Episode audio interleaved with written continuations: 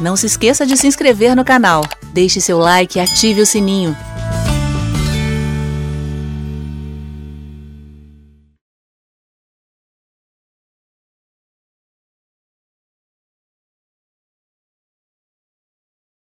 Eu me mudei para Campina Grande, que é o interior da Paraíba, em 1996. E fui morar com um casal de americanos do Alabama. Fiquei lá por algum tempo, depois fui para o Rio de Janeiro. Fiquei no Rio por um tempo também, casei, voltei para Campina Grande, e é lá onde a gente mora, e é de lá que eu viajo pelo Brasil e por outros lugares ministrando um pouco da palavra de Deus. Eu espero que vocês estejam prontas para ouvir e quando me foi dito que eu ministraria também para as mulheres, eu fiquei com um pequeno dilema. Eu fiquei com a dúvida se eu falaria ou não as mesmas coisas que eu tinha ministrado para os homens ontem, porque afinal de contas, eu achei que seria uma grande covardia não compartilhar para vocês as mesmas coisas que eu falei com eles, tá? Eu poderia ministrar coisas diferentes, assunto na Bíblia é o que não falta, né? Mas eu acho que esse assunto ele é tão importante, tão importante que vai ser a mensagem que eu vou ministrar para vocês também. E quem sabe assim, para as que são casadas, podem depois debater sobre o assunto em casa para ver quem entendeu melhor. Não é discórdia, rapaz. Cuidado com isso. Hoje em dia a gente não pode dar lugar nem ao diabo nem aos irmãos, né? Seguinte, o nome da mensagem, e por mais que algumas de vocês fiquem assustadas com o que vão ouvir, é exatamente isso. O tema da mensagem é a bênção do sofrimento. Oi, som, teste, experiência. Eu vou dizer de novo. O nome da mensagem é a bênção do sofrimento. Esse amém está muito mais fraco do que eu imaginava. Nem sempre a gente ouve aquilo que a gente gostaria de ouvir. E eu sei que essa mensagem é uma daquelas que vai deixar algumas de vocês bastante chocadas. Mas a gente não pode comer somente o que a gente quer, senão a gente morre do jeito que a gente não quer tem que haver uma, dieta balanceada, não é verdade? Inclusive em relação à alimentação espiritual. E a bênção do sofrimento é uma coisa ensinada, pasme você, na palavra de Deus de forma exaustiva, de forma mais especial no Novo Testamento. Nós temos declarações contundentes, importantíssimas sobre essa questão. E de forma prática, você vai ver que muita coisa ruim acontece na nossa vida porque não estamos predispostos a sofrer. Olha que loucura. Casais se separam, amizades se fazem, igrejas racham, porque os crentes, nas suas convivências, em seus relacionamentos interpessoais, não estão predispostos a sofrer. Vocês podem dizer a de vez em quando? A predisposição, estar preparado para sofrer, sofrer injustas, injustamente, sofrer injustiças. A falta da predisposição, ela atrapalha a nossa vida como um todo.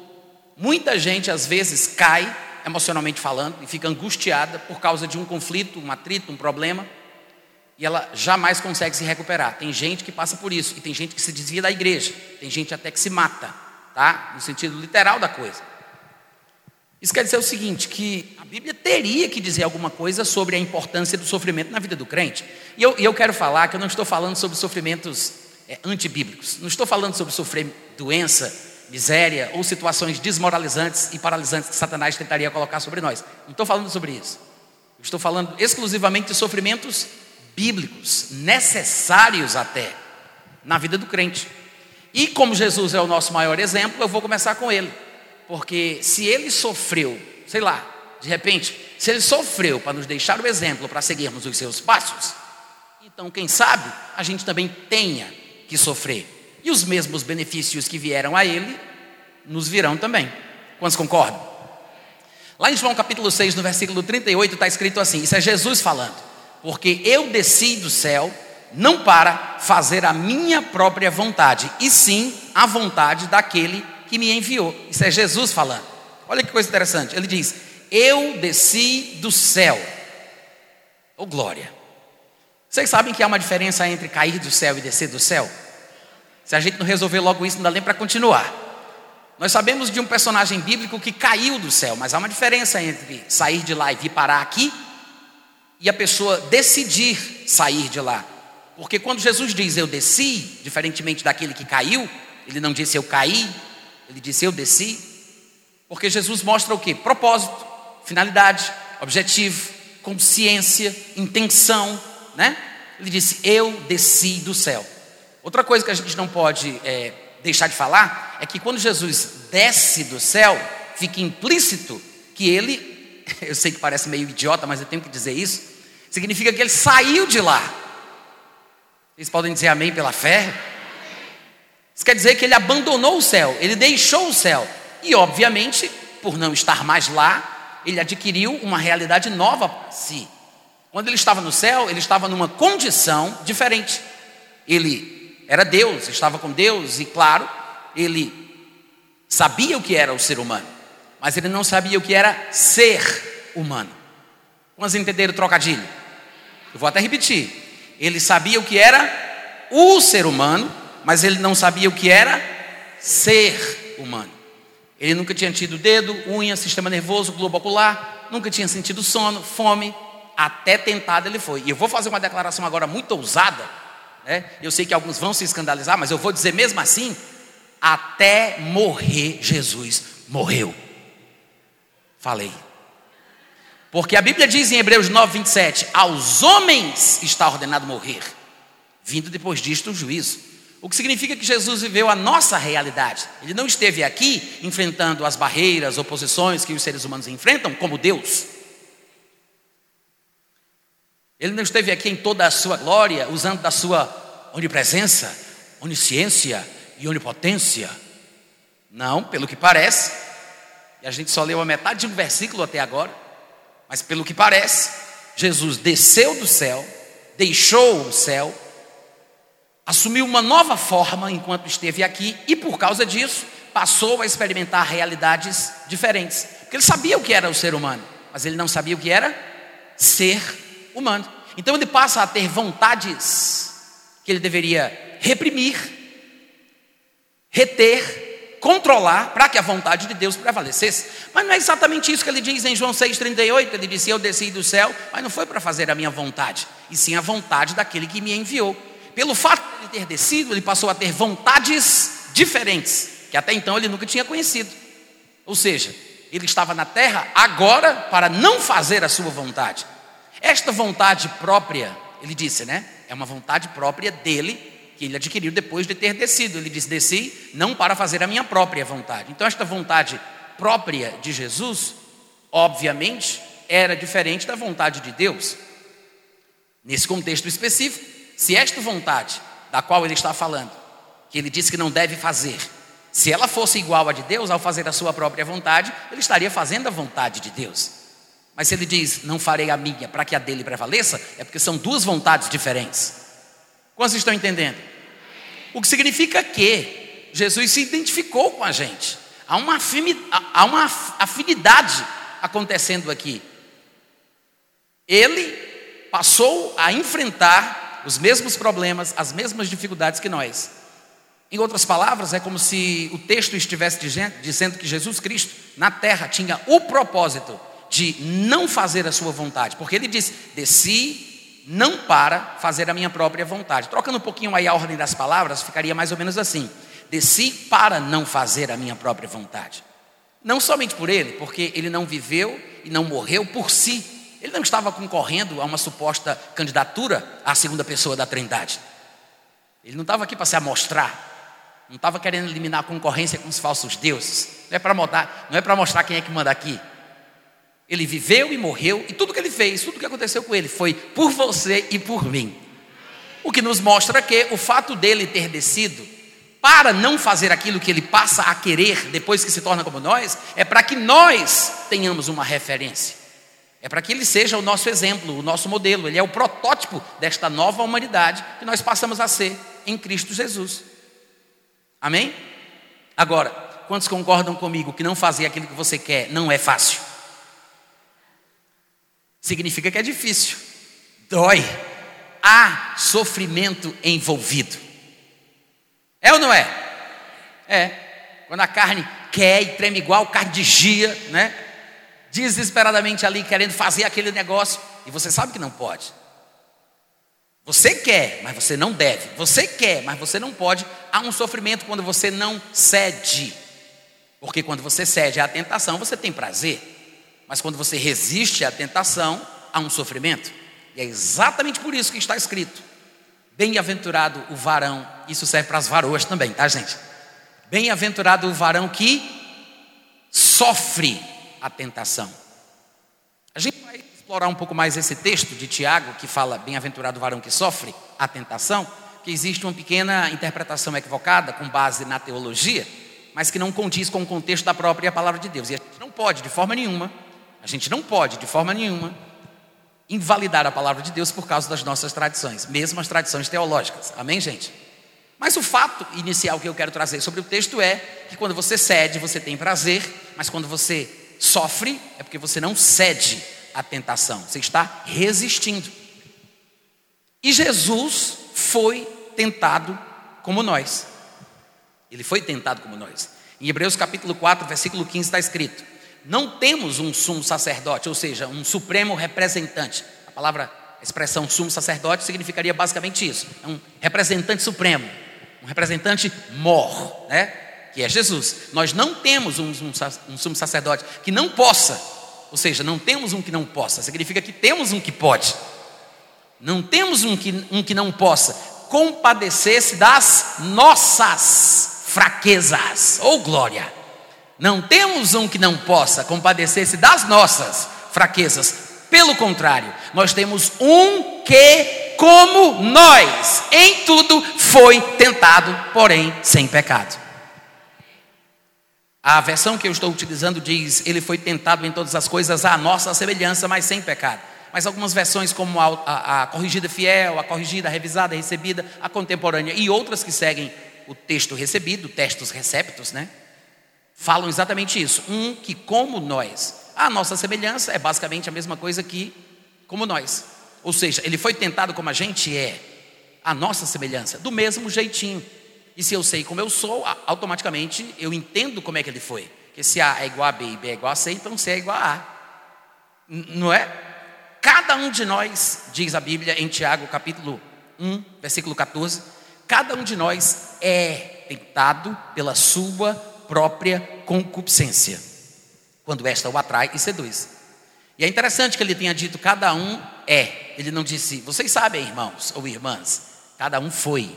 Ele não está falando da nossa vida passada ou do que a gente experimentava antigamente. Ele está falando com crentes nascidos de novo e cheios do Espírito Santo, que cada um de nós ainda é. Amém? Ele não diz cada um foi, não, diz cada um é.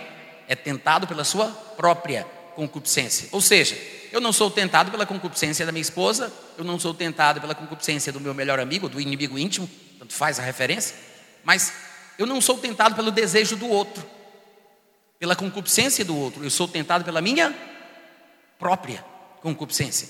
Outras versões diriam cobiça, que é a mesma coisa de desejo. Resumindo, vontade. Essa vontade humana, natural, carnal, animalesca, cada um de nós é tentado pela própria vontade, não pela vontade do outro. Até porque eu sou tentado a fazer aquilo que eu gosto e não a fazer o que você gosta.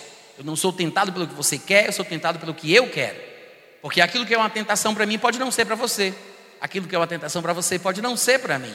É por isso que não somos tentados pela concupiscência do coleguinha do lado. Somos tentados pela nossa própria. Então são coisas que nós gostamos, coisas que nós queremos. Gostamos, queremos, mas não podemos. Então, é querer e não poder, é querer e não dever. Isso é tentação, tá? E tecnicamente falando, tentação não é pecado. É importante que eu diga isso, por mais que pareça óbvio, porque tem gente que pensa que o simples fato de ser tentado já é pecado, mas ser tentado não é pecado. Se você for olhar a mecânica da tentação e da produção do pecado, em Tiago capítulo 1, Lá está escrito o seguinte: ninguém ao ser tentado diga, é Deus que está fazendo isso comigo, daqui a pouco eu vou voltar para esse texto. No versículo 14 ele diz: ao contrário, cada um é tentado pela sua própria vontade, quando esta o atrai e seduz. Isto é tentação. Então, a cobiça, o desejo, a concupiscência, a vontade, depois de haver concebido, ela dá à luz o pecado. O pecado, uma vez praticado, consumado, aí sim, ele gera a morte. Então você observa quem gera quem?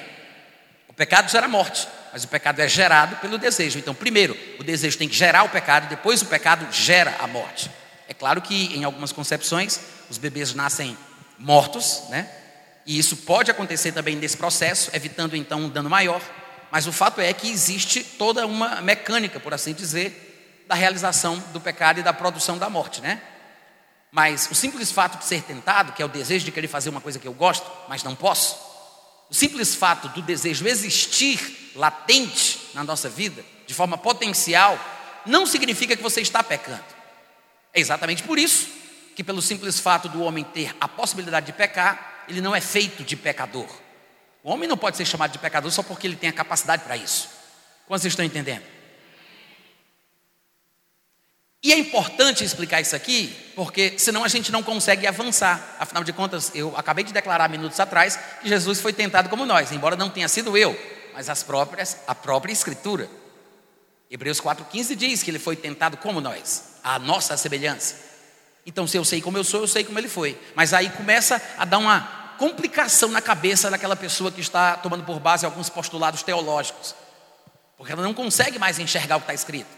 Ela não aceita mais a palavra de Deus do jeito que ela é, pura, límpida, sem interferência. Há um ruído. E a partir do momento que você começa a encontrar nas Escrituras essa semelhança entre a experiência humana de Jesus e a nossa, as pessoas entram em parafuso. Porque vão compreender que o texto está dizendo que Jesus foi tentado como nós, que é exatamente isso que está escrito. Mas as pessoas pensam: não, mas ser tentado é pecado, porque não conseguem imaginar Jesus com vontade de fazer o que não deviam, porque acha que o simples fato de desejar fazer o que não deve já é pecado. Mas ser tentado não é pecado. Amém, irmãos? Irmãs.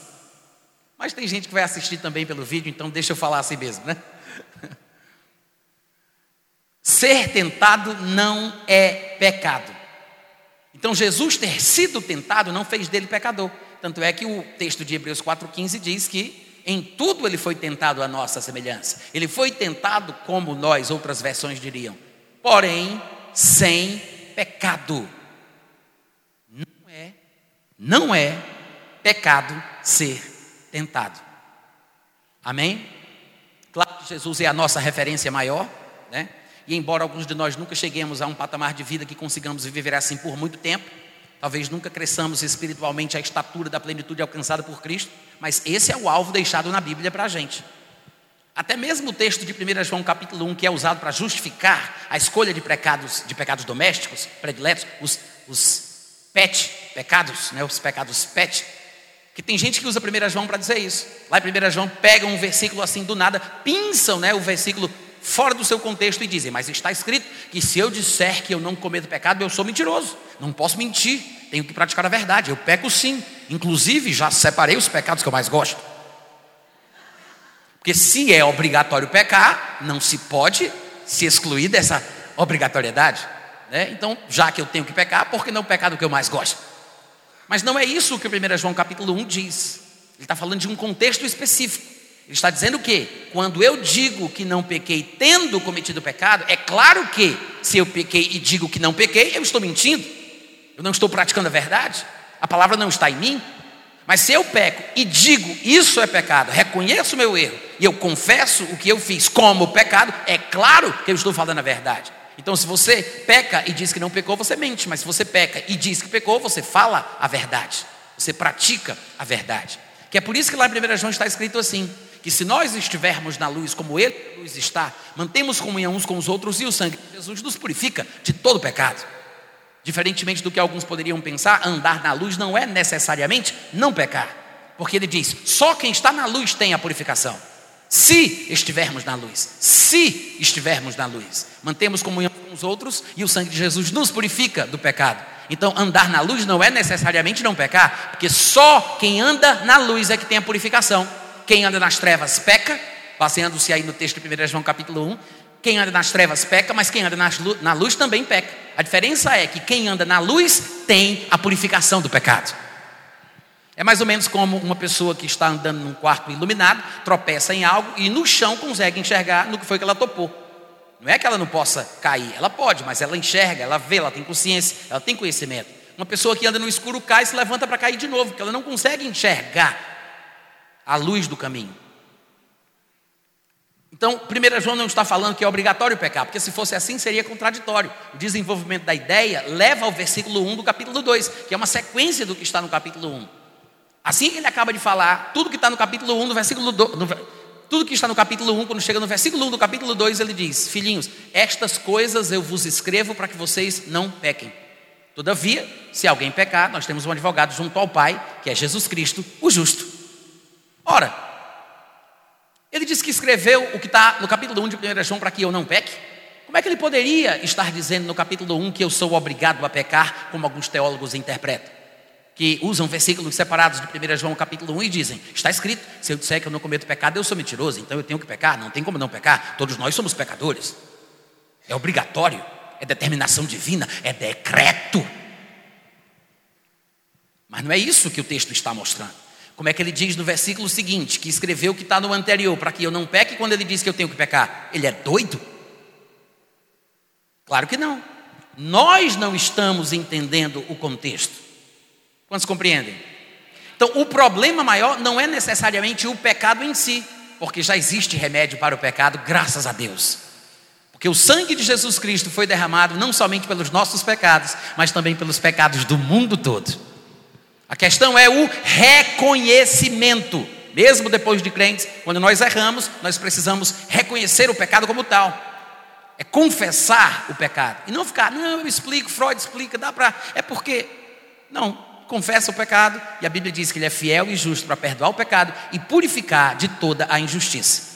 Amém, gente? Quando Jesus Cristo esteve na terra como homem e ele foi tentado como nós, ele nunca pecou, porque ser tentado não é pecado. E embora este seja o nosso alvo estejamos lutando e batalhando para viver à semelhança do que Cristo viveu, porque aquele que diz que está em Cristo deve andar como ele andou, sabemos que ao longo do caminho, nesse processo de crescimento espiritual, nós podemos cometer algumas falhas. Agora não podemos desistir.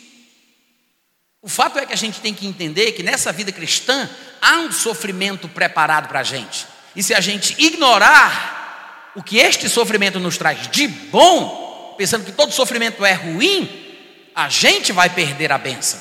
Porque existe uma bênção no sofrimento. Cristo, como exemplo de, de, da nossa vida, né, de todos nós, ele desceu do céu para não fazer o que ele queria, e sim a vontade de Deus. E é claro que nesse estilo de vida ele deve ter sofrido bastante. E é exatamente o que o texto diz. Em Hebreus capítulo 2, versículo 18 está escrito: Porque naquilo que ele mesmo sofreu quando foi tentado, é poderoso para socorrer os que são tentados.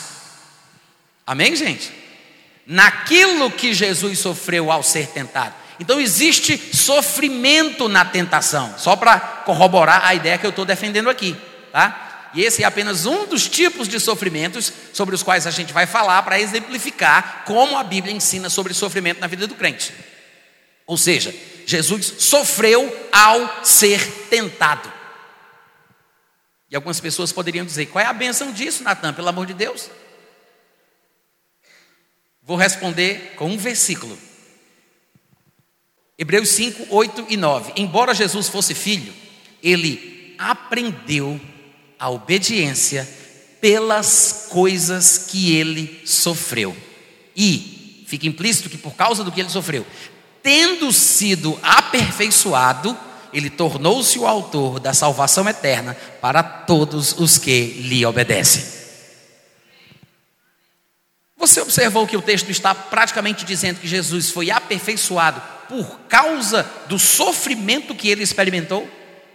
Vocês observam isso? Ele aprendeu a obediência pelas coisas que sofreu. Deixa eu falar um pouquinho sobre esse negócio dele ter aprendido a obedecer. Eu acho que às vezes a gente não para para pensar como deveria. Há pouco tempo atrás a gente falou que Jesus estava no céu, ele estava com Deus, ele era Deus, ele estava na forma de Deus. Só que ele desceu do céu assumindo a forma humana e viveu como nós, sofreu como nós, morreu como nós. Isso quer dizer que os seus sofrimentos aconteceram durante esta fase da sua existência eterna. Às vezes a gente não consegue compreender que a Bíblia testemunha sobre três estados de Cristo ao longo da sua existência eterna. Comumente a gente costuma colocar tudo num pacote só, como se fosse uma coisa só, e não é. Há textos bíblicos que são proféticos que às vezes misturam estes três estados num só enunciado de voz. No mesmo versículo se fala sobre os três tempos, os três estados experimentados por Cristo. Mas a gente tem que saber separar cada contexto apresentado pelas Escrituras, porque são três estados diferentes.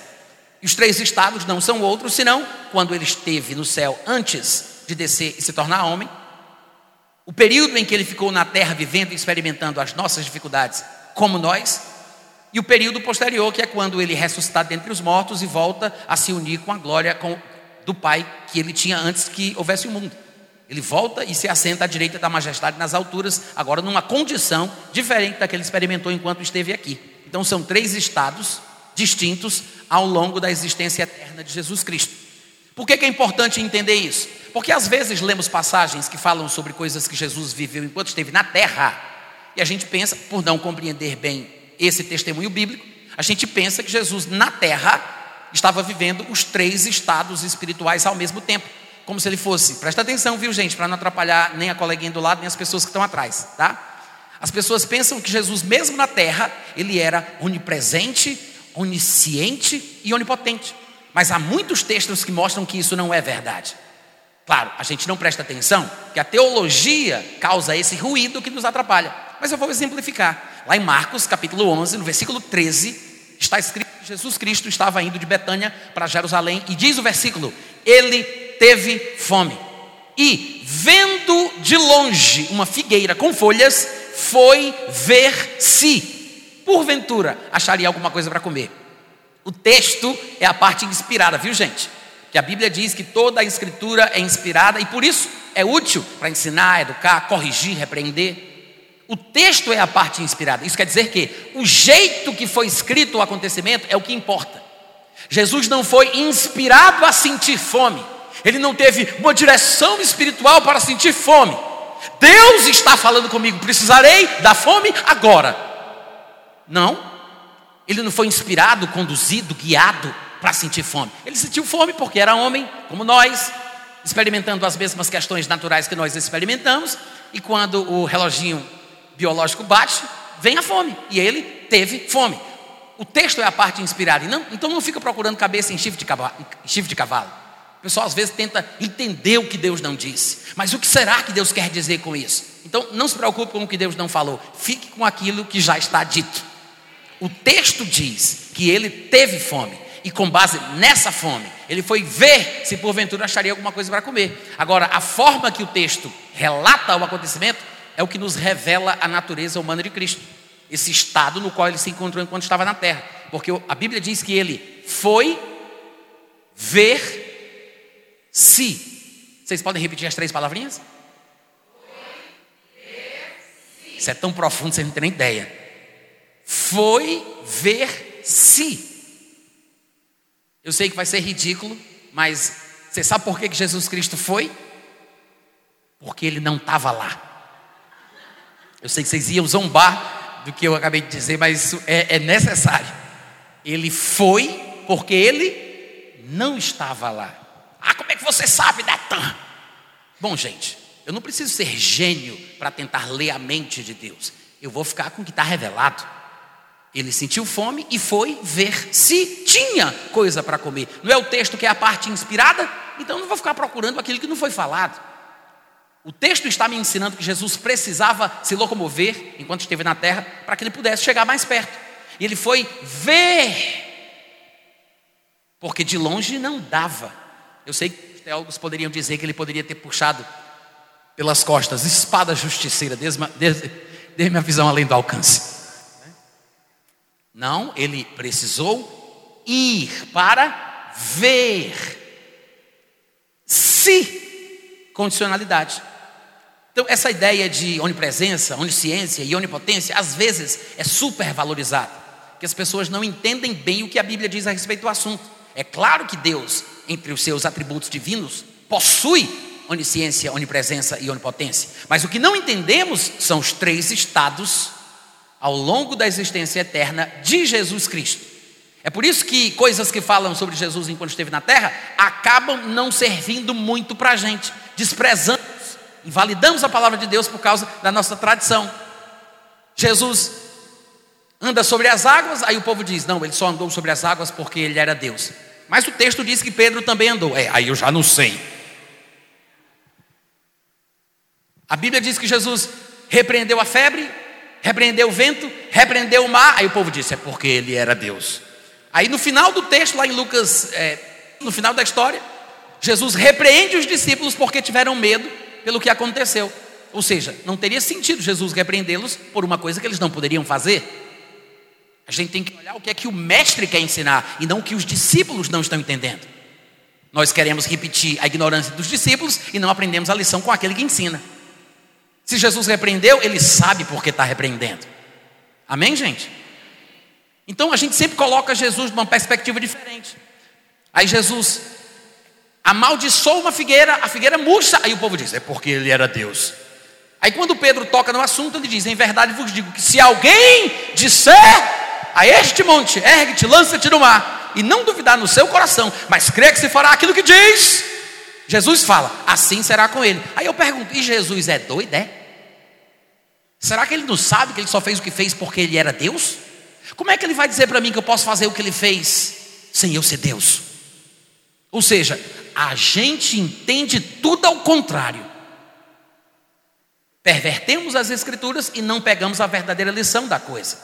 Jesus não estava aqui para se amostrar para ninguém, ele não estava aqui tentando entrar na vaga de segunda pessoa da Trindade, ele não estava querendo mostrar quem é que manda aqui, ele estava fazendo tudo o que ele fez, ele viveu do jeito que viveu, por causa de você e de mim.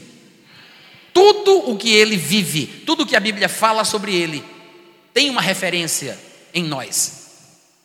E essa é a dificuldade de algumas pessoas que desprezam as Escrituras por causa de postulados teológicos. E muito da teologia de hoje em dia não passa de filosofia, vocês sabiam disso? Não é que a filosofia seja uma coisa ruim, tem uma filosofia excelente, maravilhosa, proveitosa, positiva. Mas a teologia que é praticada na maioria das vezes não passa de um cego com olhos vendados dentro de um quarto escuro, procurando um gato preto que não está lá. Vou até repetir, que alguns de vocês não entenderam. Muito da filosofia de hoje em dia não passa de um cego de olhos vendados dentro de um quarto escuro, procurando um gato preto que não está lá. E é com base em filosofia que tem muita gente pregado a palavra de Deus. Pegam versículos e falam sobre coisas que não têm nada a ver com a vida como ela é. Parecem estar falando muito mais sobre o fantástico mundo de Bob do que de qualquer outra coisa. Então, esses textos são importantes desde que a gente os valorize como eles são. Jesus sofreu e porque ele sofreu, segundo o que eu acabei de ler, ele foi aperfeiçoado embora sendo filho, ele aprendeu a obediência. E esse negócio de a Bíblia dizer que ele aprendeu a obediência é interessante, porque a gente tem que lembrar, foi por isso que eu comecei a falar sobre os três estados da existência eterna de Cristo, que é uma coisa que a gente quase nunca ouve em lugar nenhum, né? Mas isso é importante porque nos mostra que quando ele estava com Deus e ele era Deus, estava na forma de Deus, ele vivia uma realidade bem diferente da que nós é, experimentamos hoje.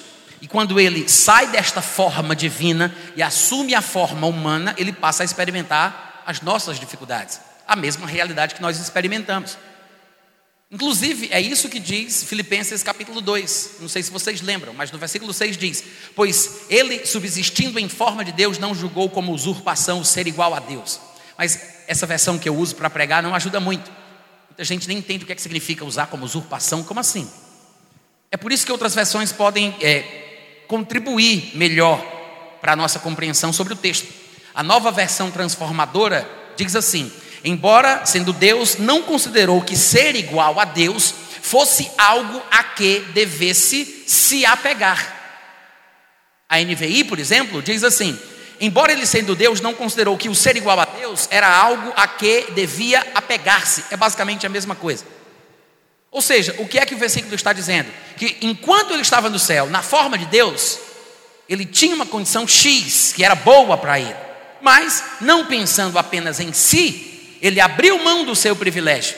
Ou seja, o fato dele ser igual a Deus não foi para ele uma dificuldade, não foi uma coisa a qual ele pensou que deveria se apegar e não abrir mão.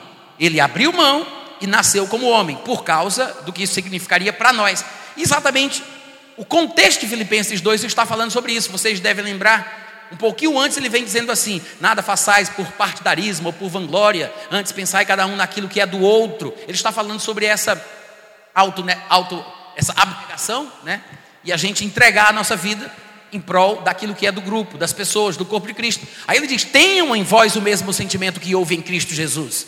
Ou seja, ele é o nosso exemplo, inclusive nessa área, de não pensar apenas em si, no seu bem-estar, mas viver a sua vida em prol da outra pessoa. Aí no versículo seguinte ele fala: o qual, subsistindo em forma de Deus, não considerou que o fato de ser igual a Deus fosse uma coisa a qual ele deveria se apegar. O que foi que ele fez? Ele abriu mão disso, ele se esvaziou, assumindo a forma de servo, tornando-se como homem e reconhecido em figura humana. Ele se humilhou, tornando-se obediente até a morte e morte de cruz. Ou seja, ele abriu mão daquilo que era bom para si em prol dos outros. Mas o que foi que ele fez? Qual foi realmente o que, o que foi realmente que ele abriu mão? O fato dele ser igual a Deus. Por não entender esse texto, muita gente pensa que Jesus aqui na terra continuava como Deus em seu sentido máximo. É claro que essencialmente ele continuava sendo Deus em natureza e tudo, mas os atributos divinos, principalmente a onisciência, a onipotência e a onipresença, obviamente que ele não os possuía. Algumas pessoas pensam, não, ele ainda era onisciente, onipresente e onipotente. Só que todo dia, pela manhã, antes de escovar os dentes, ele se esvaziava da glória. Como se fosse uma espécie de interruptor. Mas o texto não está dizendo que ele se esvaziava todo dia de manhã antes de escovar os dentes. Fala sobre um esvaziamento único, porque ele estava em uma condição e se esvaziou para assumir outra condição. Na terra, aí sim, ele se humilhou todos os dias e foi obediente todos os dias, até a morte e morte de cruz. Mas ele não se esvaziava todo dia da glória, ele se esvaziou uma única vez, quando desceu do céu. Aí ele passou a ter a nossa dificuldade, a nossa limitação, a nossa humanidade. Como homem, aí sim ele poderia ser um servo obediente, porque existem servos obedientes e existem servos desobedientes. Mas antes de se fazer homem, antes de se tornar homem, ele não poderia servir a Deus nesta condição, porque ele estava na forma de Deus. Então ele tinha que sair dessa forma, assumir uma outra forma e se tornar servo. Para ser servo, ele tinha que ser homem. Ele poderia ser desobediente, mas para ser servo, ele teria primeiro que sair da forma de Deus e assumir a forma de homem. Quantos estão entendendo? Mas mesmo na forma humana, ele aprendeu a obediência, que é o que diz Hebreus. Por que, que ele aprendeu? Lembre-se, porque enquanto na forma de Deus, ele sabia o que era o ser humano, mas não sabia o que era ser humano. Foi uma realidade nova, foi uma experiência nova. Agora, pela primeira vez em sua existência, ele tem a possibilidade de desobedecer de resistir à vontade de Deus, de ceder ao pecado. Ele tem a, a possibilidade de fazer o que é errado. Então, ele não cede à tentação, ele sofre por não fazer aquilo que a carne dele quer, e aí ele aprende o que é obedecer. Uau! É por isso que Hebreus diz que, embora ele fosse filho, ele aprendeu a obedecer. Amém, gente? Aprendeu a obediência pelas coisas que ele sofreu e, tendo sido aperfeiçoado, tornou-se o autor da salvação eterna para todos os que lhe obedecem. Ele foi aperfeiçoado pelas coisas que ele sofreu. Aí você diz, Natan, você está inferindo, você está chegando a esta conclusão por raciocínio lógico, não é o que o texto diz. Bom, uma pessoa muito cega não consegue enxergar, não consegue enxergar que é isso que Hebreus 5, 8 e 9 está dizendo. Mas para eliminar qualquer dúvida, veja que são estas as palavras usadas por Hebreus 2:10. Ele diz: "Convinha que aquele por cuja causa e por quem todas as coisas existem, que é Deus Pai, conduzindo muitos filhos à glória, aperfeiçoasse por meio de sofrimentos." Diz amém, crente? Convinha que Deus aperfeiçoasse por meio de sofrimentos o autor da salvação deles, que é Jesus. Então não vem dizer que a Bíblia não diz que Jesus foi aperfeiçoado pelas coisas que ele sofreu. Todo mundo quer a perfeição, todo mundo quer a glória, todo mundo quer o bem bom da vida, mas ninguém para para pensar na importância do sofrimento para chegar lá. Amém, gente? Existe uma bênção no sofrimento. Aqui mesmo o texto está mostrando que Jesus ele foi aperfeiçoado pelas coisas que ele sofreu. A perfeição, o aperfeiçoamento, foi a bênção alcançada. E lá em Hebreus capítulo 5, versículo 7, deixa bem claro que o período que ele sofreu foi, foi, foi nos dias da sua carne. Jesus, nos dias da sua carne, tendo oferecido com forte clamor, lágrimas, orações e súplicas a quem o podia livrar da morte, e tendo sido ouvido por causa da sua piedade, embora fosse filho, ele aprendeu a obediência. Como diz os versículos 8 e 9, né?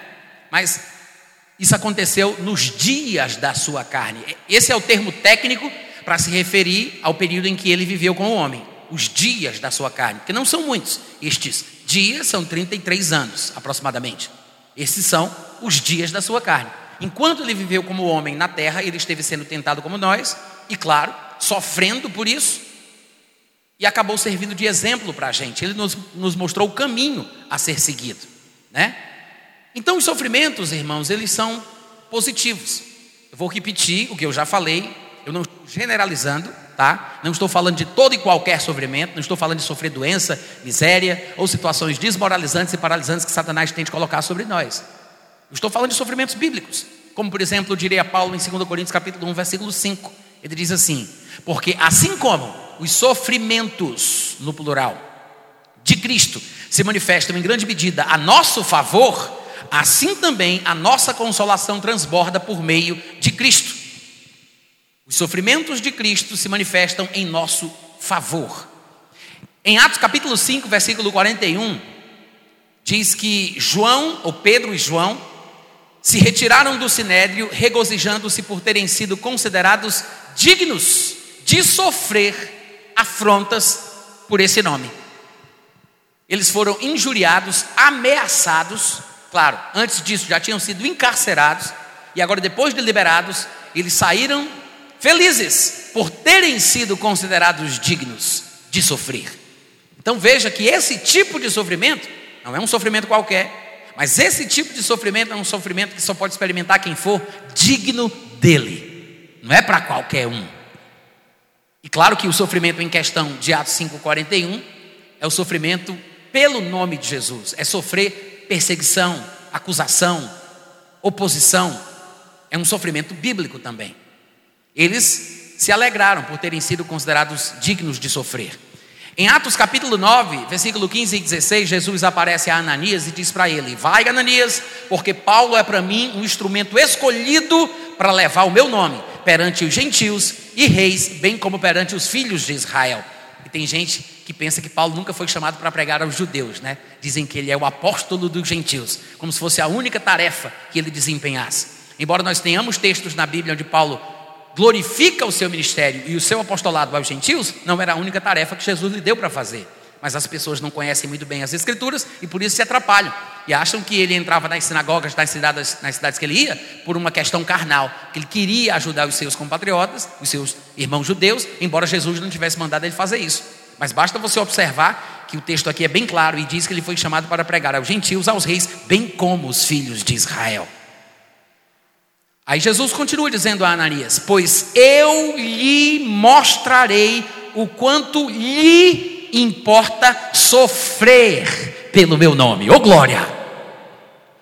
Jesus disse: Eu vou mostrar para ele o quanto é importante para ele, não é para mim. Ele diz: lhe, lhe importa sofrer pelo meu nome. É importante para Paulo. Cadê os ameios, aleluia? Há uma bênção no sofrimento. De fato, a Bíblia chega a dizer que a gente só vai experimentar glória, a glória da qual a gente tanto canta, da qual a gente tanto fala, se a gente sofrer nessa terra. Vocês sabiam disso? É verdade. Sei vocês estão meio com raiva, estou percebendo isso. Mas em 1 Pedro, capítulo 5, está escrito o seguinte, versículo 8 em diante: Sede sóbrios e vigilantes. O diabo, vosso adversário, anda em derredor como leão que ruge procurando alguém para devorar. Resisti-lhe firmes na fé, certos de que sofrimentos iguais aos vossos estão se cumprindo na vossa irmandade espalhada pelo mundo. Ou seja, não é só o brasileiro que está passando o que está passando, não, viu gente? Em cada lugar, em cada nação, dependendo do seu próprio contexto, os cristãos estão sofrendo uma coisa ou outra. Imagina você viver num lugar onde a, a fonte do direito civil é o Alcorão, o livro sagrado dos muçulmanos. Você não pode levar uma Bíblia no meio da rua. Você não pode pregar o Evangelho, nem de dia, nem de tarde, nem de noite. Esse negócio de colocar uma caixa de sonais que ficar cantando, ó oh, Senhor, manda poder. Vai fazer isso lá para ver o que acontece. A gente está é bem aqui. Graças a Deus é Nossa Senhora que o Brasil é católico, né? É um país cristão. Ainda bem. Tem muita gente que critica os católicos. Eu sei que não é Nossa Senhora, tá, gente? Eu falei de propósito. Mas muita gente critica os católicos, mas os católicos são do nosso, estão do nosso lado. Nós temos mais semelhanças do que diferenças. Se você for comparar a realidade religiosa do Brasil com outros países de predominância islâmica, você vai levantar as mãos para o céu, porque você vive no Brasil. A gente está passando esse conflito aí de injustiça, arbitrariedade e sentimento supremacista de alguns que estão em posição de autoridade. Mas Deus vai derrubar cada um desses em nome de Jesus. Agora, esse sofrimento não é praticamente nada. Praticamente nada. Mas o fato é que, dependendo da hostilidade da nação na qual nós estamos inseridos, a gente vai sofrer mais ou menos. Por exemplo, os pioneiros da pregação do Evangelho no primeiro século.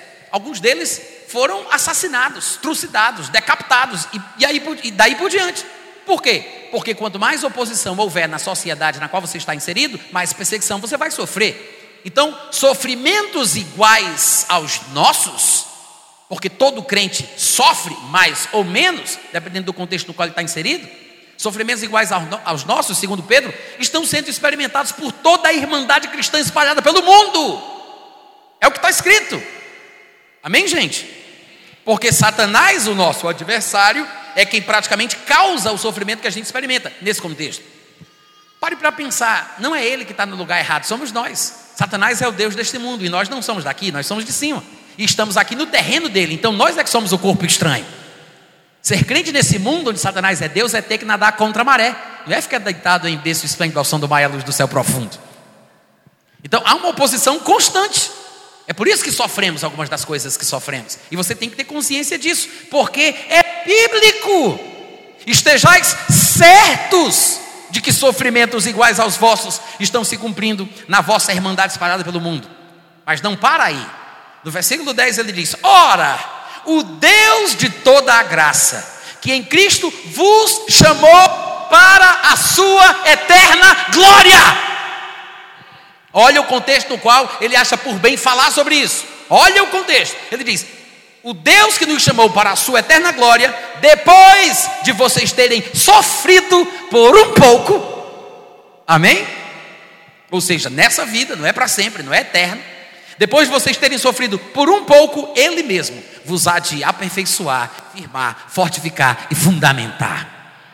Então você observa que há uma ligação entre o sofrimento e a glória. Eu não sei se ficou explícito para você, mas nos próximos dois textos que a gente vai ler, vai ficar.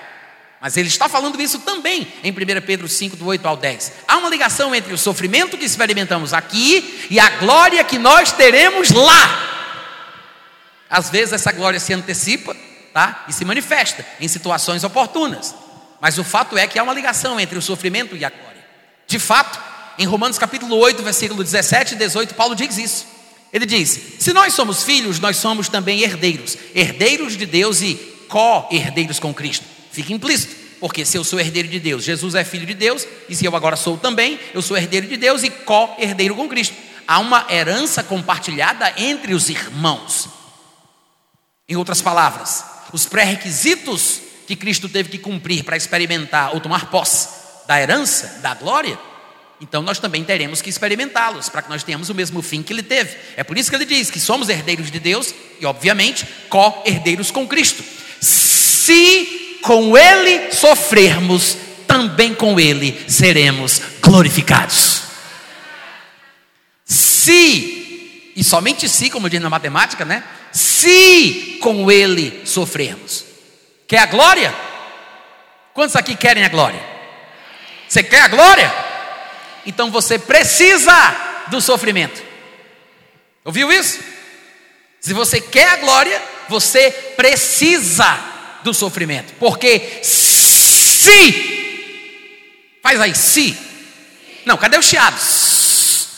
Se, se sofrermos com Ele, tá? é condicional. Aí sim, também com ele seremos glorificados. E alguém poderia pensar, ah, Natan, sei lá, isso aí é meio assim, né? Sofrer para ser, sei lá, não sou muito bem nos meus ouvidos, é uma coisa sofrida. E é interessante que no versículo seguinte, Paulo parece que pressupôs que os seus leitores pensariam isso, que Paulo está induzindo os irmãos a aceitarem o sofrimento, a acharem bom o sofrimento, porque ele vai trazer alguma coisa boa no final. Aí, por causa desta antecipação que Paulo parece perceber que vai né, gerar esse sentimento, no versículo seguinte ele diz assim, gente, porque para mim, pode ser que não seja para todo mundo, né, mas Paulo diz: para mim, tenho por certo que os sofrimentos do tempo presente não podem ser comparados com a glória que vai ser revelada em nós. Isso não dá nem para comparar. É um sofrimentinho de nada né? Os sofrimentos do tempo presente não podem ser comparados com a glória que há de ser revelada. E é interessante porque o versículo 18 diz revelada em nós. Né? Eu não sei se vocês lembram, mas lá está escrito: a glória há de ser revelada em nós. Ela não vai ser revelada para nós. Ela não vai ser revelada a nós. Sentai-vos e assisti hoje à noite a glória. Não, ela vai ser revelada em. Sabe o que significa? Ele está falando sobre uma transformação do nosso corpo. Ele está falando aqui coisas que ele disse em outros lugares. Vai se cumprir a palavra que foi dita: tragada foi a morte pela vitória. Quando aquilo que é mortal for absorvido pela imortalidade, quando aquilo que é corruptível for absorvido pela incorruptibilidade, porque nós seremos iguais ao que Jesus já se tornou. Estamos destinados a isso.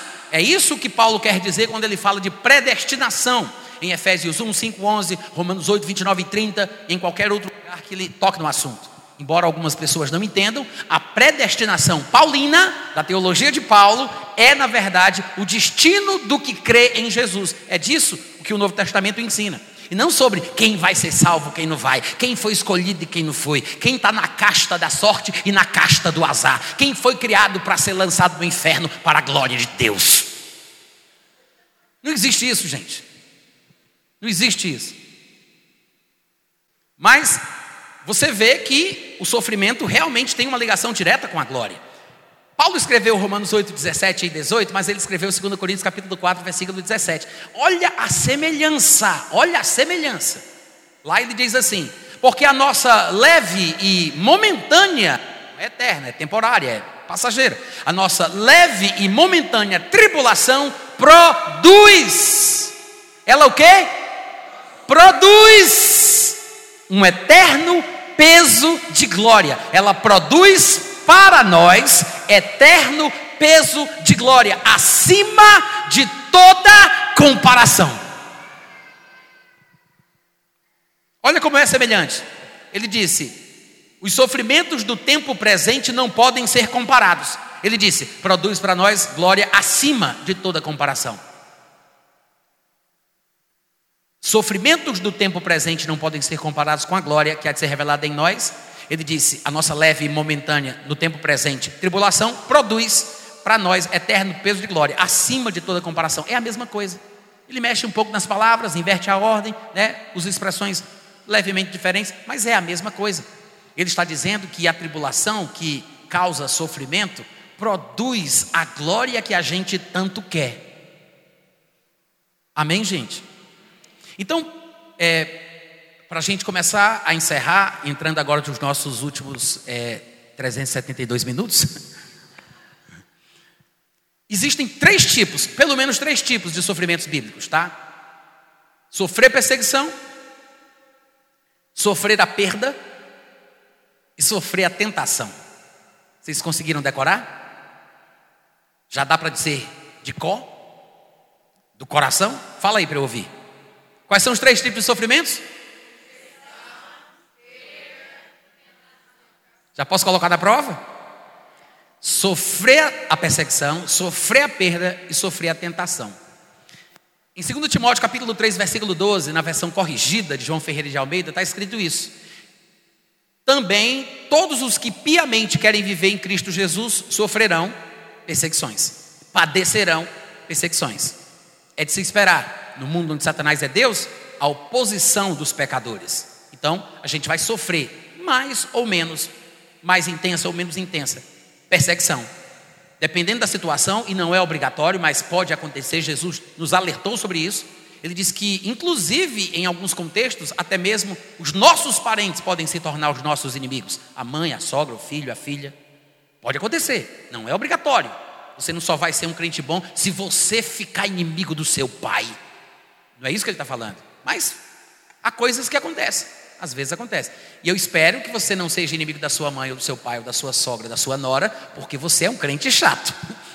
Tá? Porque às vezes nós é que causamos a confusão, querendo esfregar a Bíblia nas ventas dos outros. É verdade. Diga amém. É verdade. Então, não é nesse contexto. Às vezes as pessoas não suportam a pregação da palavra, a verdade. Incomoda, né? Incomoda. A pessoa está no escuro por muito tempo, se acende a luz, ela fecha os olhos. É normal. Então, tenha paciência. Mas há algum tipo de perseguição que a gente experimenta. Sofrer a perda. Lá em Filipenses capítulo 3, do versículo 8 ao 10, eu vou ler apenas os versículos 8 e 10. Paulo está falando sobre a sua experiência de sofrimento em relação a esta renúncia, a esta perda.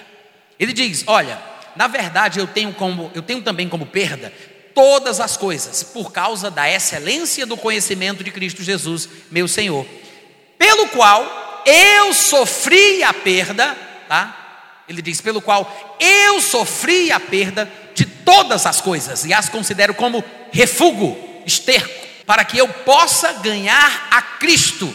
Aí no versículo 10 ele diz: Para conhecê-lo, eu faço tudo isso para conhecê-lo e para poder, não, desculpa, para conhecê-lo e o poder da sua ressurreição e para poder participar dos seus sofrimentos, conformando-me com ele na sua morte. Então Paulo ele diz: "Olha, eu sofro a perda. Eu passei por isso, eu abandonei o que para mim era lucro, era ganho. Nasci em berço de ouro dentro da minha comunidade. A realidade que eu vivia e experimentava era uma coisa que todos invejavam, mas eu sofri a perda. Não pense que não há sofrimento abrir mão de amigos, contextos, valores, pessoas. Jesus ele disse: "Olha, quem deixar casa, pai, mãe, terra, por amor de mim". E há um sofrimento nesta renúncia. É uma perda que dói, mas é um sofrimento bíblico. Quantos estão entendendo? Às vezes é preciso mesmo passar por isso de forma radical. E, como a gente já falou, lá em Tiago capítulo 1, versículo 12, se fala do sofrimento da tentação. Bem-aventurado o varão ou a varoa que sofre a tentação, porque quando for provado, receberá a coroa da vida, a qual o Senhor tem prometido aos que o amam. Algumas pessoas não entendem bem esse texto, porque algumas versões, em vez de traduzir a palavra peirasmos no versículo 12 por tentação, algumas versões traduzem por provação. A minha mesmo faz isso, né? Então fica, bem-aventurado o homem que suporta com perseverança a provação. Muita gente pensa que ele não está falando da tentação, que é a vontade de pecar. Mas curiosamente, e algumas pessoas não observaram isso, é exatamente aqui, um versículo depois, que ele vai explicar sobre a tal da mecânica da tentação. Quando ele vai dizer que cada um de nós é tentado, quando atrai e engodado pela própria concupiscência, quando o atrai e seduz, havendo a concupiscência concebida, ela dá à luz o pecado, o pecado uma vez consumado, ele gera a morte. É aqui, é aqui. Não é coincidência que no versículo 12 ele diga: Bem-aventurado o que suporta com perseverança a tentação. Porque quando colocam a palavra provação, acaba de uma certa forma nos induzindo ao erro. Pensamos que o versículo está falando sobre a bem-aventurança de passar pela próvia, a repróvia, para chegar na remanência. Os pentecostais falam assim. Não, ele não está falando sobre as provas da vida. Ele não está falando dos problemas da vida. Ele está falando sobre ser tentado. E eu sei que é difícil às vezes a gente entender isso, porque talvez alguns de nós nunca tenhamos ouvido alguém dizer que a Bíblia ensina que há uma bem-aventurança em ser tentado. Bem-aventurado quem é tentado. Aonde, pelo amor de Deus, né? Mas o que você não entende ou não entendia é que as pessoas não, não, não percebem o que Tiago está dizendo aqui, porque ele está falando sobre o que significa sofrer quando se é tentado. Porque quando você é tentado e você cede, você não sofre. Você tem prazer, é um prazer ilusório, transitório, tem consequências ruins para a nossa vida, mas quando você cede à tentação, você tem prazer. Agora, quando você sofre a tentação, você está fazendo aquilo que é certo. A carne quer, a carne pede. É uma coisa que você gosta, mas não deve, não pode. É por isso que é uma tentação. Então você resiste e você sofre. Bem-aventurado o varão que sofre. Porque depois de ser aprovado, ou seja, foi aprovado porque sofreu enquanto foi tentado. Aí ele recebe a coroa da vida. E dentro desse mesmo contexto, sem qualquer tipo de suposta esquizofrenia da parte de Tiago, falando do mesmo assunto, ele diz: Ninguém, ao ser tentado, diga, é Deus que está fazendo isso comigo. Ele não fugiu do assunto. Ou seja, ele está falando sobre ser tentado. Até porque o próprio Paulo iria dizer em algum lugar que não vos sobreveio tentação que não seja humana. O que é que Deus dá? Deus, Ele é capaz de nos dar o escape quando a tentação surgir, para que nós possamos suportar. Então a tentação não vem de Deus, ela vem da onde? Da nossa natureza humana. Não vos sobreveio tentação que não fosse humana, porque cada um de nós é tentado quando, quando vocês sabem o resto. Amém? Cada um de nós, eu vou conseguir. Cada um de nós é tentado quando atraído e engodado pela própria concupiscência. Agora, ao ser tentado, olha como o contexto é interessante. Ele diz: ninguém ao ser tentado diga, é Deus que está fazendo isso, comigo, né? É Deus que está me tentando. Aí ele diz, porque o crente não pode dizer isso. Não diga, ninguém ao ser tentado, diga. É Deus que está me tentando. Deus está fazendo isso comigo. Que lição Deus quer me ensinar? Aí diz, não, não faça isso, porque Deus não pode ser tentado pelo mal. Eu, eu sei que muita gente não entende esse texto, mas ele não está dizendo que Deus não pode, no sentido de ser impossível que Deus seja tentado. Não é isso que ele está dizendo. O problema é que as pessoas acham que a palavra tentado aqui só tem um significado, que é a vontade de pecar. Então, dizer que Deus pode ser tentado, na cabeça de algumas pessoas, significa que Deus está com vontade de pecar. Mas não é isso. Que a palavra é mais abrangente.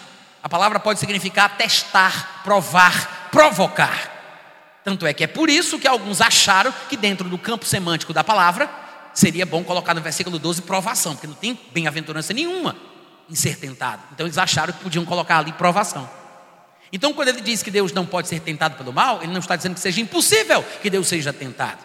Ele está dizendo que Deus não deve ser tentado. Quantos estão compreendendo? Que é por isso que ele diz: não diga que é Deus que está fazendo isso, porque Deus não deve ser tentado pelo mal.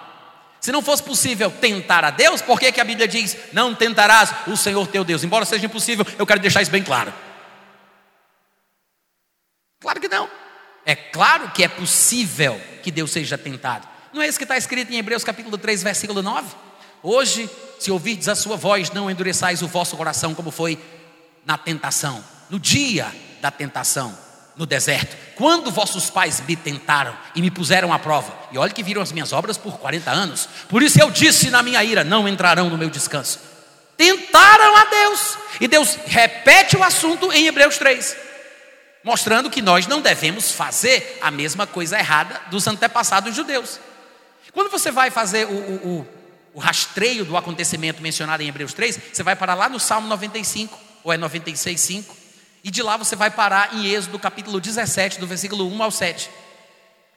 E nos dois textos, eles estão fazendo referência a um determinado acontecimento no deserto, quando o povo de Israel saiu do Egito para a terra que manda leite e mel. Em um determinado momento, eles começaram a provocar a Deus, a falar coisas absurdas, dizendo: E aí? Deus tirou a gente lá do Egito para fazer a gente morrer aqui no deserto? Ele está com a gente ou não está? Cadê a bênção? Rola ou não rola? Aí a Bíblia diz lá em Êxodo 17, versículo 7, que Moisés chamou aquele lugar de Massá e Meribá, por causa da contenda, da indignação, por causa da provocação, porque tentaram a Deus, dizendo, dizendo, tentaram a Deus dizendo: Deus está conosco ou não? A afronta, o abuso, a forma de se dirigir a Deus, essa atitude errada é a tentação do qual o texto fala, quando a Bíblia diz que não devemos tentar a Deus. É por isso que em Tiago, no capítulo 1, no versículo 13, ele diz: Ao ser tentado, não diga, é Deus que faz isso. Por quê? Em primeiro lugar, porque você não deve tentar a Deus.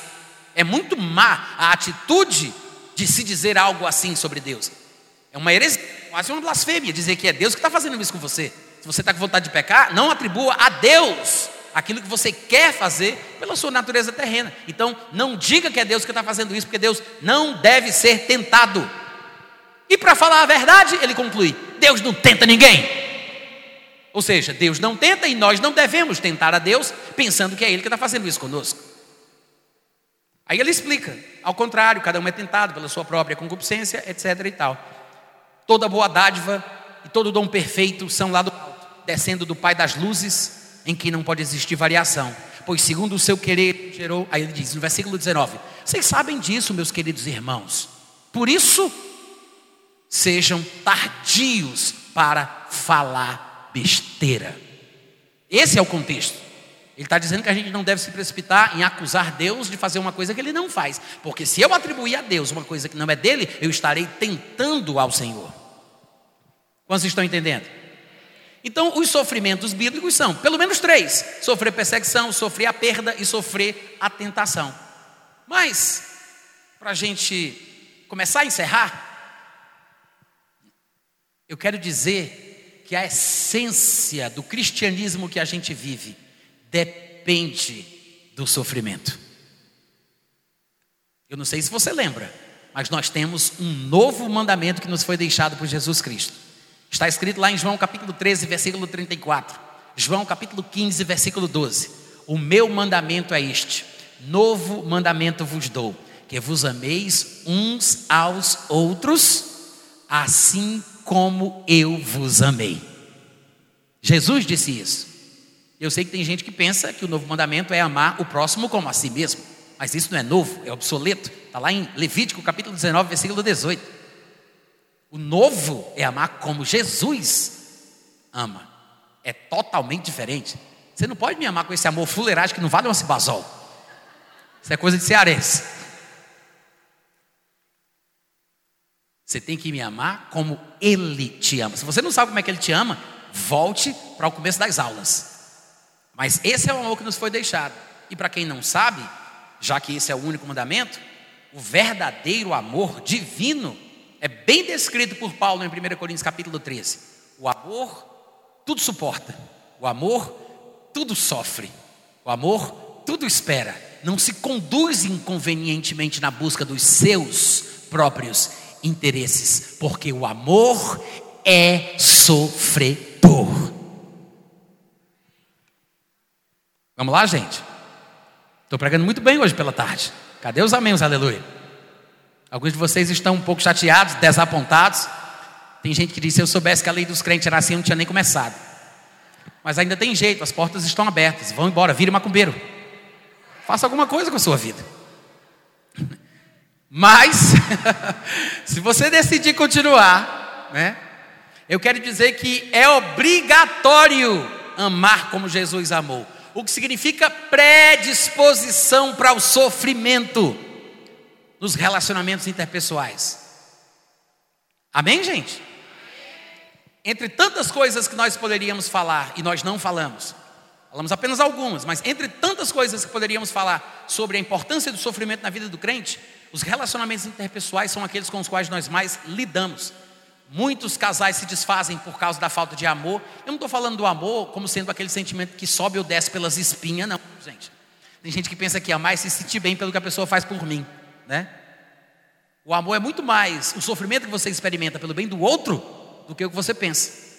O amor bíblico, o amor verdadeiro. E eu sei que existem amores diferentes. Uma coisa é o amor que eu sinto pelo meu filho, outra coisa é o amor que eu sinto pela minha irmã, outro amor é o que eu sinto pela minha mulher, outra coisa é o amor que eu sinto pelo meu pai. Eu sei, existem amores diferentes. Mas o amor bíblico, esse cristão, a coisa mais linda da qual a gente canta, fala, mas não vive. Desculpa, foi um ato falho. Esse amor, ele envolve o sofrimento. Envolve o sofrimento. Essa predisposição para sofrer, calma, não chore ainda, tem mais. Essa predisposição para sofrer evitaria a separação, a perda daquele amigo, o racha daquela igreja. Mas a gente está tão acostumado a sair gritando, sempre buscando a glória e a vitória, né? A gente está tão acostumado com versículos que falam que devemos dar graças a Deus porque Ele sempre nos conduz em triunfo, que a gente se esquece dessa parte. Isso aqui é tão importante, tão importante vocês não têm ideia. É você ser maltratado, caluniado, esfaqueado, esbofeteado e você dizer, por favor, do lado de cá agora. Não é brincadeira. É obrigatório, mas não é fácil. Tá? E quando Jesus disse que se alguém der um tapa no teu rosto, você deve oferecer o outro lado, é claro que ele não estava falando sobre agressão física no sentido literal. Se o seu marido quiser lhe bater, eu não sei porque eu tenho que ensinar tudo para as pessoas, mas corra, pelo amor de Deus. Corra. Tá? E ligue para a polícia. Não é para o pastor. Pastor não tem nada a ver com isso. Pastor não foi responsabilizado por Deus para resolver questões criminais. É o delegado de polícia. É o ministério dele. Liga. É claro que é louco um marido que bate a mulher porque pode morrer envenenado do próximo almoço. Hashtag fica a dica. É brincadeira, hein, gente? Pelo amor de Deus. É brincadeira. Hoje em dia é um perigo essas coisas, ninguém entende mais nada. Os recursos de oratória. Uma figura de linguagem, tá? É ironia. Mas, eu disse ontem, falando para os homens, que tem um ditado popular que é muito verdadeiro. Embora ele seja um pouco forte, mas é verdadeiro. Ele diz que quando um não quer, dois não brigam. Vocês conhecem esse ditado? Vocês conseguem repetir ele? Fala aí para eu ouvir. Amém. É, tinha que estar tá na Bíblia isso. Nunca vi uma verdade tão profunda. Tem dois. Um, só precisa de um. Os dois não têm que chegar a um acordo. Só precisa de um mais espiritual do que o outro. Porque se um não quiser, os dois não brigam. Briga não vai, pode ter assassinato, espancamento. Briga não vai ter. A gente não pode falar da Bíblia toda numa tarde só. Eu estou me concentrando no único ponto. Né? Eu estou falando de brigar, de confusão, de bate-boca. Não tem. Um não quer, dois não brigam.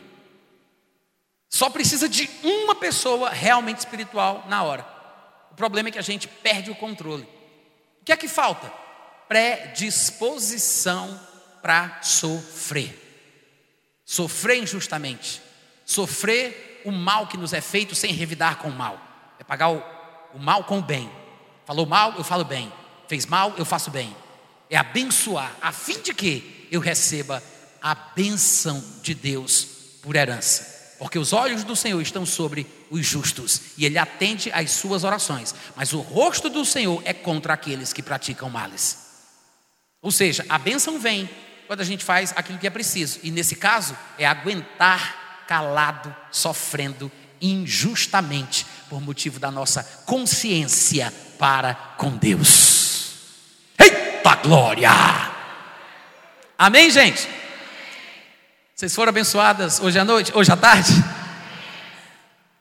Se vocês quiserem se aprofundar nesses assuntos, procura lá no meu site, tá? Meu, o meu site é o meu nome, natanrufino.com.br. Eu tenho um canal de podcast de áudio também, tenho um canal do YouTube, tenho alguns livros publicados, como vocês podem ver.